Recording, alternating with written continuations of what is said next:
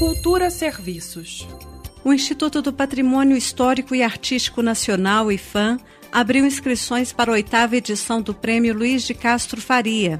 O prêmio é destinado à pesquisa acadêmica que tem como foco o patrimônio arqueológico brasileiro. Pesquisadores e estudantes podem se inscrever nas categorias monografia, dissertação, tese e artigo científico. A premiação será feita por categoria e os valores variam de 7 mil a 20 mil reais. As inscrições são gratuitas e seguem abertas até 25 de setembro. Os vencedores do prêmio Luiz de Castro Faria serão anunciados no dia 24 de novembro.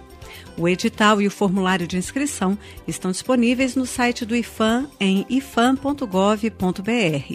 Lembrando que as inscrições terminam no dia 25 de setembro.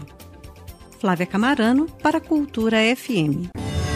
Cultura FM